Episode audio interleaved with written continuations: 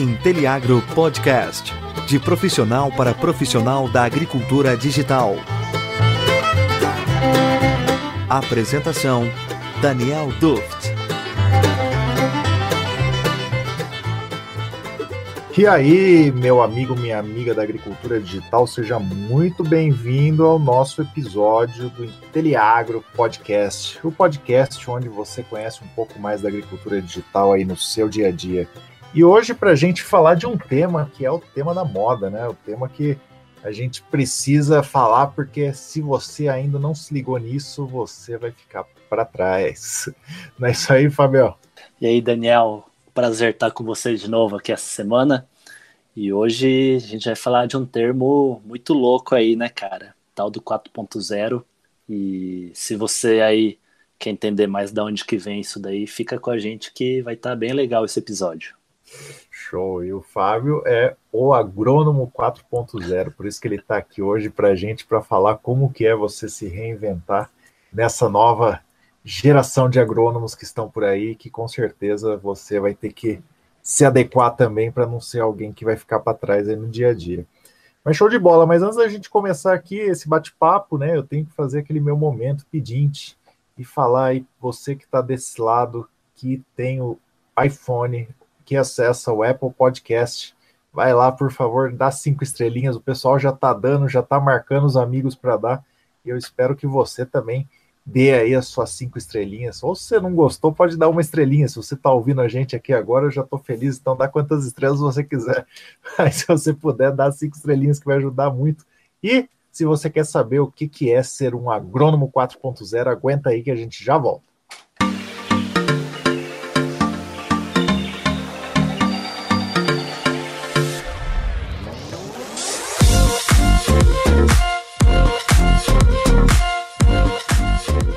De volta aqui, Fábio, meu grande amigo Fábio Cuno, o agrônomo 4.0. Gostou desse apelido que eu te dei, meu amigo?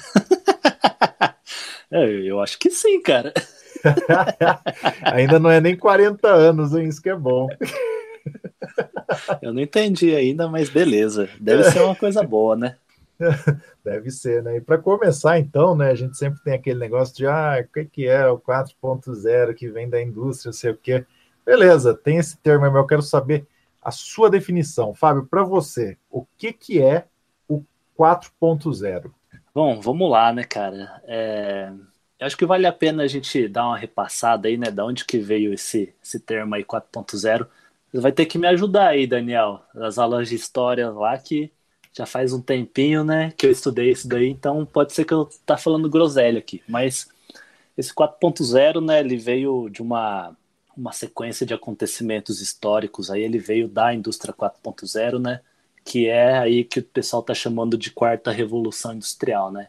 A primeira é aquela que começou lá no final do século XVIII, né? Que quando a gente saiu do desse mundo artesanal e começou a se popularizar os motores de vapor, né? Motores movidos a vapor.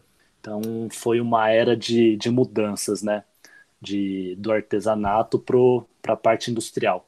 Aí depois veio aí a segunda revolução industrial, né, que se eu não me engano foi lá no final do século XVIII para o início do século XIX, que foi quando começou a se produzir tudo em massa, né? Acho que tem um, um evento icônico aí que quando o Henry Ford começou a popularizar os carros de queima combustão, né, os carros motores que foram substituídos substituíram aí a, os cavalos, né, as charretes, e ele começou a produzir isso em massa. Então acho que isso foi o, um grande marco aí, né? E também teve também a popularização aí da, das estradas e da energia elétrica. Acho que tudo isso contribuiu para essa segunda revolução industrial. Aí veio a terceira revolução industrial, né, que foi lá na década de 1950 a 1970, que foi a, a parte mais uh, de automação, né? Acho que a internet aí, o, a parte de tecnologia começou a, a envolver isso tudo dentro da indústria. Então a informação ela começou a ser construída de uma forma digital.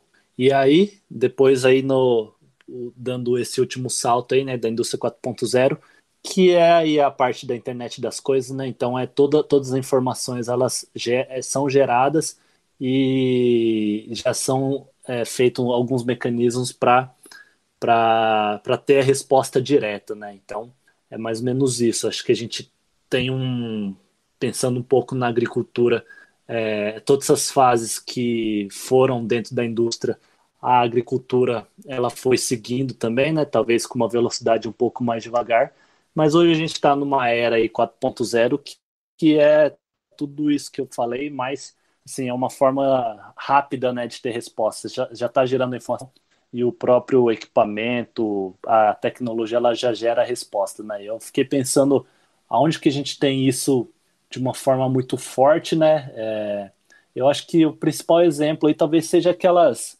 aqueles pulverizadores, né, que a gente vê aí no rolando nos grupos de WhatsApp, que ele emite uma luz e aí, de, de acordo com a resposta é, do que ele está vendo no solo, né, no caso um, uma planta daninha, ele já ativa um sensor lá que faz essa aplicação. Né? Acho que esse é um, é um grande exemplo aí da, da agricultura 4.0 que a gente pode falar de uma forma bem, bem acadêmica. Né? Eu acho que é mais ou menos isso, Daniel. Você tem algo para complementar?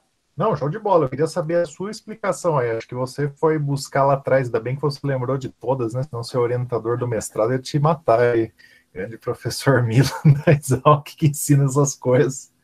Mas eu acho que você foi ali e puxou que é isso, né? Você traz esse termo aí da indústria e quando você vem por agro é exatamente isso aí que ele quer representar. Quando você traz esses processos de TI, que você tem tudo integrado, para a agricultura. E como que a gente vê isso daí na agricultura hoje? Né? Você deu um exemplo aí legal para caramba, mas é, será que isso daí é uma coisa que apareceu da noite para o dia, né? De repente as pessoas entenderam que precisava pulverizar, de repente as pessoas entenderam é, é tudo algo que vem se construindo, né? Mas indo nesse, nesse rumo aí, eu queria saber de você, você que esteve dos dois lados. Qual que é a principal diferença do engenheiro agrônomo de 10 anos atrás para o engenheiro agrônomo de hoje? O que, que ele sabia, o que, que ele sabe, o que, que ele precisaria saber, o que, que ele precisa saber hoje? É engraçado você fazer essa pergunta, porque se você for ver, 10 anos atrás era a época que eu estava me formando, né? Por isso mesmo. então, às vezes parece que 10 anos é pouco, para mim é pouco tempo, mas se for analisar o mundo que a gente vivia há 10 anos atrás para o mundo de hoje, ele é um mundo muito diferente, né, cara? Dez anos atrás, acho que os, os smartphones eles ainda estavam estavam se popularizando. Eu acho que isso, essa parte de comunicação é a principal diferença, né? Eu acho que naquela época é, a informação, ela, eu, eu poderia até dizer que naquele período a gente ainda estava na agricultura 3.0, porque a, essa tomada de decisão, né? Toda essa tecnologia que a gente vê hoje esses sensores aí. Eu acho que naquela época ela era um pouquinho mais incipiente ainda, né? Então, para mim, a principal diferença é, do, do agrônomo de 10 anos atrás com o agrônomo que está se formando hoje é em relação à, tecnologia disponível é isso, né? Acho que a, a, a, toda essa questão de telemetria, né? Esses sensores, esses aparatos tecnológicos que a gente tem tem hoje, há 10 anos atrás, ele ainda estava um pouco mais, uh, mais dificultoso, né? Eu lembro que na época que eu tinha me formado, a gente falava bastante já sobre agricultura digital, mas não com essa força e essa simplicidade que a gente fala, discute hoje em dia, né? Acho que a agricultura 4.0, a agricultura digital, ela tá, tá na boca de todo mundo aí, todo mundo enxergando todos esses benefícios, né? E na época, 10 anos atrás, parecia que era algo muito revolucionário. Então, eu imagino que, imagino não, né? O que eu presenciei muito é que toda essa questão de digitalização, né? De, é, de tecnologia, ele ainda estava um pouco nas mãos aí da, de outros profissionais, não, não do engenheiro agrônomo, né? Talvez do programador, aquele cara que, que era o cientista de dados, eles estavam um pouco mais por dentro e o agrônomo ainda estava, eu vejo que ele estava numa fase um pouco mais é, com dificuldade de enxergar esses dados, né? Então, o cara, quando ele ia gerar algum tipo de recomendação, sei lá, estou pensando muito aqui na, na questão do censuramento remoto, né? Então ele teria que tem que fazer os mapas lá, trabalhar todas essas informações no computador e aí conseguir gerar suas recomendações, né? Hoje não. Hoje a principal diferença é que o cara consegue na palma da mão ali, né, com o celular, com acesso da internet, ele consegue ter todas essas imagens aí, consegue fazer um assessoramento remoto trabalhando diretamente na nuvem. Então, para mim, essa é a principal diferença. Show de bola. Eu acho que isso aí, você falou que 10 anos atrás na, na escola vocês já discutiam sobre agricultura digital. Eu não tinha a menor ideia nem o que, que era isso, né? Eu fui, mesmo trabalhando com isso minha vida toda, eu fui ouvir esse termo lá em 2017, né? Lá em 2011, 10 anos atrás, a gente escutava que ah, era agricultura de precisão, era o geoprocessamento, mas era aqueles caras assim que ninguém queria nem ver, né? Se você ia para o campus e falava assim, aqueles caras lá que estão lá no escritório, lá nem sei quem são lá, que Zé Mané. Então, eu acho que a grande diferença é isso, né? Passou de ser um, um nicho, né, de pessoas que trabalhavam com isso, para ser uma tecnologia que todo mundo tem que conhecer, né? Seja você atuando no campo, seja você produzindo a tecnologia, porque se você não conhecer, você não vai conseguir aplicar aquilo que ela está trazendo de benefício. Aí você vai estar tá trabalhando ainda na, no século passado, sendo que você tem na, na, palma da sua mão, como você falou, né? Esse tipo de ferramenta.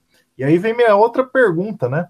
Se as pessoas estavam acostumadas a trabalhar assim, meter a botina ou canivete na cinta e sair rodando o campo, é, para trazer as respostas aí, mas nem sempre com muitas ferramentas a mais na mão?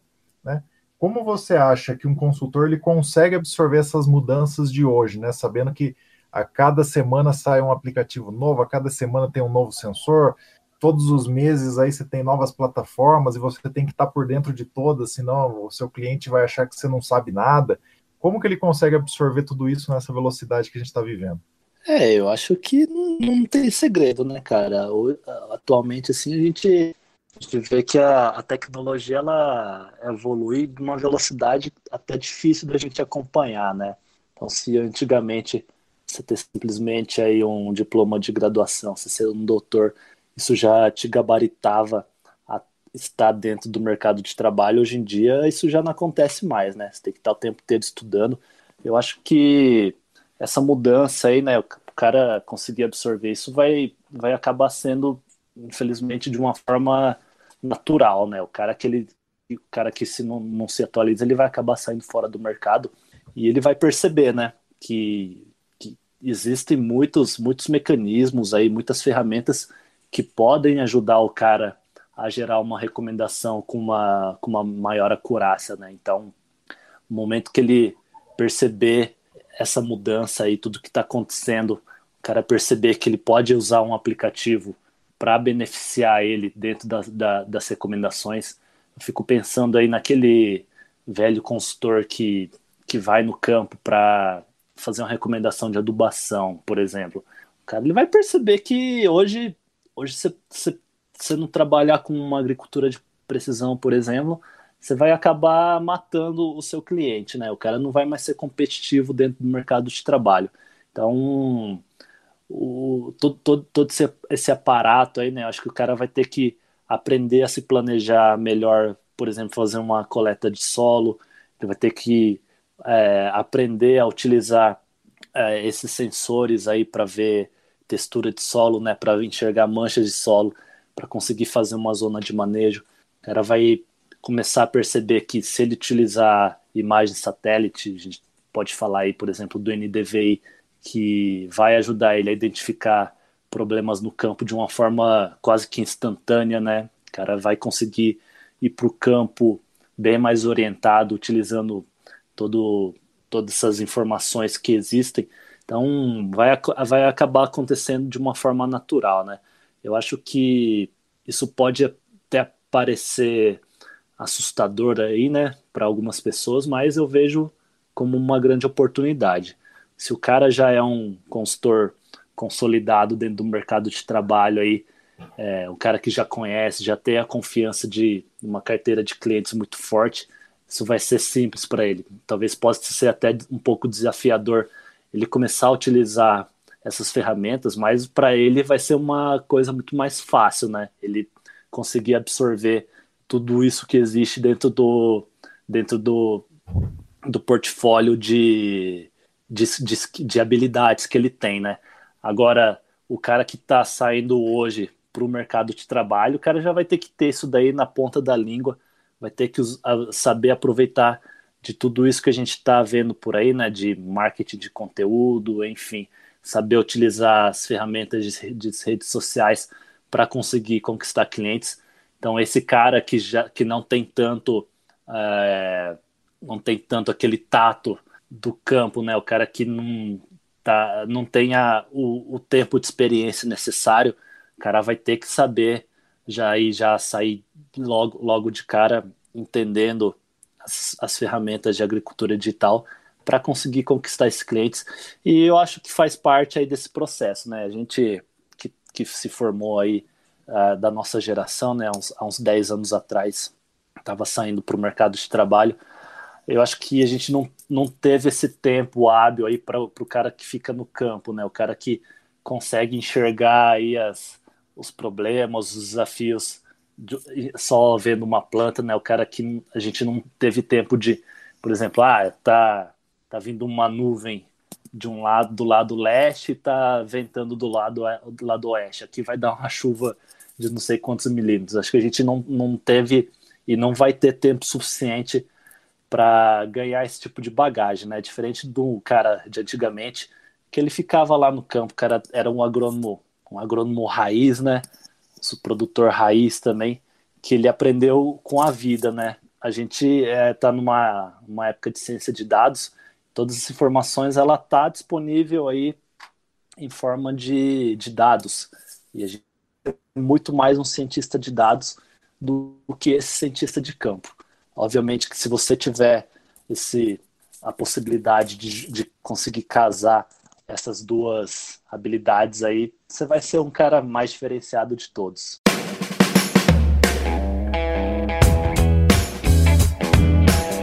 Aproveita que você está aí curtindo o nosso episódio e segue a gente nas nossas redes sociais, arroba Inteliagro. E não esquece de acompanhar o nosso site, inteliagro.com.br.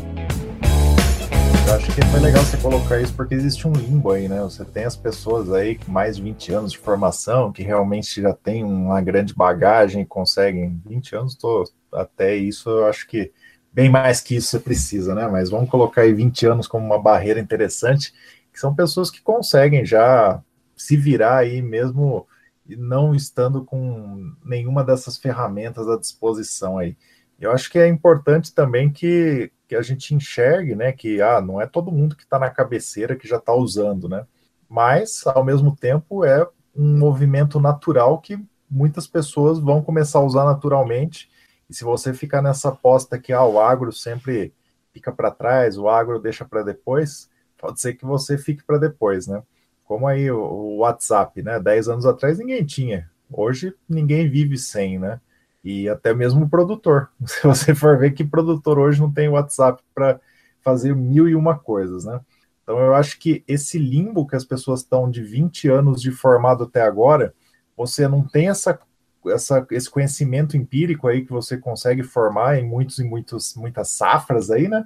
E se você não tem essa parte da digitalização dentro de você e dessa coisa de aprender rápido, de aprender a vida toda, você vai acabar ficando aí num meio termo que você não é nem isso nem aquilo, né? Você acaba sendo aquele cara ali que, ah, eu não sei, esse cara aí não, não conhece as coisas aqui que são novidade, que vai me trazer tecnologia. Ah, e ele também não tem aquela experiência, né, que o outro lá tinha, não sei o quê. Então, assim, é um momento muito importante para esse tipo de consultor, né? Ele conseguir se adequar a isso e entender novas tecnologias. Mas eu acho que para você entender novas tecnologias, você tem que ir aos poucos, né? E eu sei que você tem uma teoria aí que você acha que a porta de entrada ideal para esse novo mundo, para um agrônomo tradicional, é o geoprocessamento. Por quê, Fábio? Cara, eu acho que tudo parte aí do, do geoprocessamento. Por quê? Porque é, para a gente ser competitivo, né, daqui para frente, daqui para frente não, né, de um, pelo menos de uns 10 anos para trás para o futuro, é, é você melhorar a produtividade da, da sua lavoura, né, cara? Eu acho que não tem como correr disso. todo mundo já, já sabe aí, a gente não está cansado de falar sobre isso, que a agricultura a gente não tem como trabalhar com preço, né? O produtor ele é ele é tomador de preços. Então, como a gente está falando de commodity, a gente planta não sabendo o preço que a gente vai vender o nosso produto. É, então, a única forma de a gente se, se, ser mais competitivo é diminuindo o custo de produto.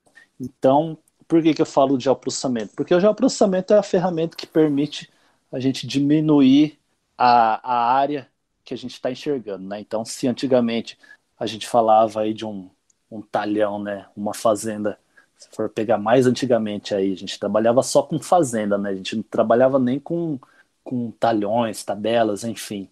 Então, se você tivesse uma fazenda aí de 2 mil hectares, você tratava a fazenda inteira da mesma forma. E a gente sabe que não é assim que acontece, né? Você vai ter dentro de uma fazenda aí algumas dezenas de manchas de solo e trabalhando de forma correta cada uma dessas manchas de solo, tudo isso pode, pode se transformar. Você pode conseguir ter uma, uma fazenda bem mais competitiva, né? E eu acredito que a agricultura digital ela passa por isso, né? A gente tem que começar a enxergar cada ponto de uma fazenda de uma forma específica, né? Acho que não só a agricultura, mas a pecuária também, né? Antigamente a gente trabalhava com grandes rebanhos e hoje a gente tem que começar a olhar animal por animal. Então, é, eu acho que a agricultura digital ela é isso, né? A gente tomar decisão rápida e também tomar a decisão de forma específica. Por isso que eu, eu acredito muito que o geoprocessamento ele é a porta de entrada aí para a gente começar a falar de agricultura digital de uma forma séria. Legal, e teve uma vez que você me falou um negócio que eu achei muito interessante, que é com essas ferramentas de geoprocessamento, tá ali na tua cara, né? Você começa a ver o negócio acontecendo, você fala assim, nossa, isso aqui ó, realmente não produziu nesse lugar porque é isso, isso e isso. Ah, aqui tá mais fraco que esse, ah, esse talhão tá me dando mais prejuízo mesmo que o outro. Então, ele joga na tua cara um monte de coisa que talvez numa planilha você ia ficar meio perdido para enxergar, né? E eu acho que é muito mais simples você começar por aí, por coisas que sejam intuitivas, né?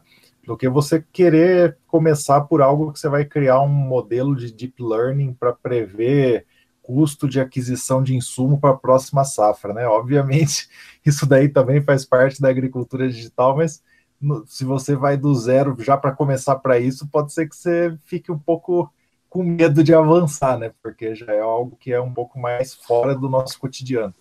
Agora a gente é, vê as eu... coisas de cima, né? E vê acontecendo, acho que faz sentido, né? Exatamente. Eu acho que tem uma, uma grande diferença aí, cara, de quando a gente está falando de agricultura digital, agricultura 4.0 com a indústria 4.0, porque é, a, a agricultura é uma indústria a céu aberto, né, cara? E se a gente for pensar aí em máquinas para a indústria, eu acho que essa essa digitalização ela talvez seja um pouco mais simples, né, cara? Sei lá, vamos pensar aqui numa fábrica de carro. Então tá vindo lá uma uma lataria e aí tem um sensor lá, passou uma lataria que está amassada ou fora do padrão você consegue colocar uma inteligência dentro dele que ele vai para uma outra linha e vai precisar de reparo, né, cara? Na agricultura, ela não é assim, cara. A agricultura, a gente trabalha com grandes áreas. Show de bola, legal, Fabiano. Então vamos agora, né, para aquela dica que você vai dar para a galera e você que passou por esse processo, né? Vamos para a perguntinha do milhão. Fábio, como você fez para se reinventar e para ser um agrônomo 4.0? ai, ai. Vamos lá. Cara, eu vou contar uma história aqui que, que você fez parte também, né? Mas é, eu falei na, na sua pergunta anterior que o geoprocessamento para mim é a porta de entrada para falar de, de agricultura digital, né? E foi exatamente isso que aconteceu na minha vida. Porque na época que eu me formei, eu tinha aquela vontade, né? Não sei se todo mundo acompanha aqui, mas vale a pena reforçar. Eu tenho uma startup que chama Passo Sempre Verde e a gente mexe com acompanha o desenvolvimento do crescimento do capim, né? E uma das ferramentas que a gente usa é a imagem de satélite, o geoprocessamento. Então, eu entrei nesse mundo aí de agricultura digital quando a gente teve juntos lá e teve a ideia de criar essa startup aí, né? Essa solução aí para ajudar os pecuaristas. Então, é, foi lá em 2000 e, 2013, 2014, eu, eu tinha muito interesse em trabalhar com modelagem já, né? Modelagem agrofisiológica.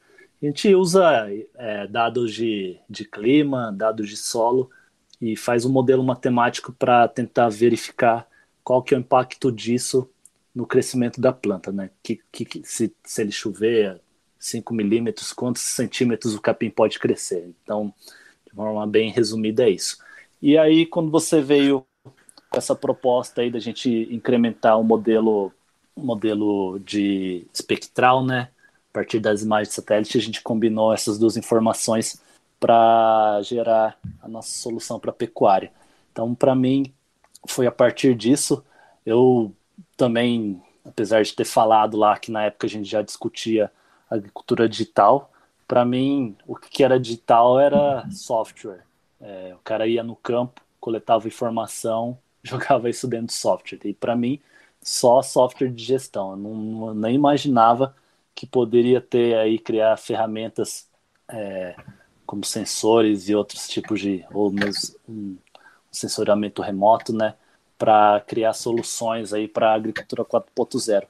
Então, para mim foi isso, foi acabou sendo de uma forma até que, que natural, não sei se natural também é a palavra, né, até porque eu já estava meio que envolvido nesse mundo, mas para mim, para entrar aí no nesse mundo aí da agricultura digital, agricultura 4.0, é aprendendo é, geoprocessamento, cara. Eu acho que não tem muito o que fugir disso, não. Se você é um agrônomo aí que está querendo é, adentrar nesse mundo da consultoria, ou se você é um consultor que ainda não utiliza ferramentas digitais na sua consultoria, eu acho que o primeiro passo aí é começar a aprender aí sobre sensoriamento remoto, sobre geoprocessamento, sobre geotecnologia de uma forma geral.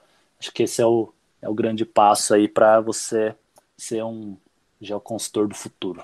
Show de bola. Eu acho que o resumo de tudo é você não teve medo de entender que você precisava ter um processo para isso e você foi ali passo a passo, né?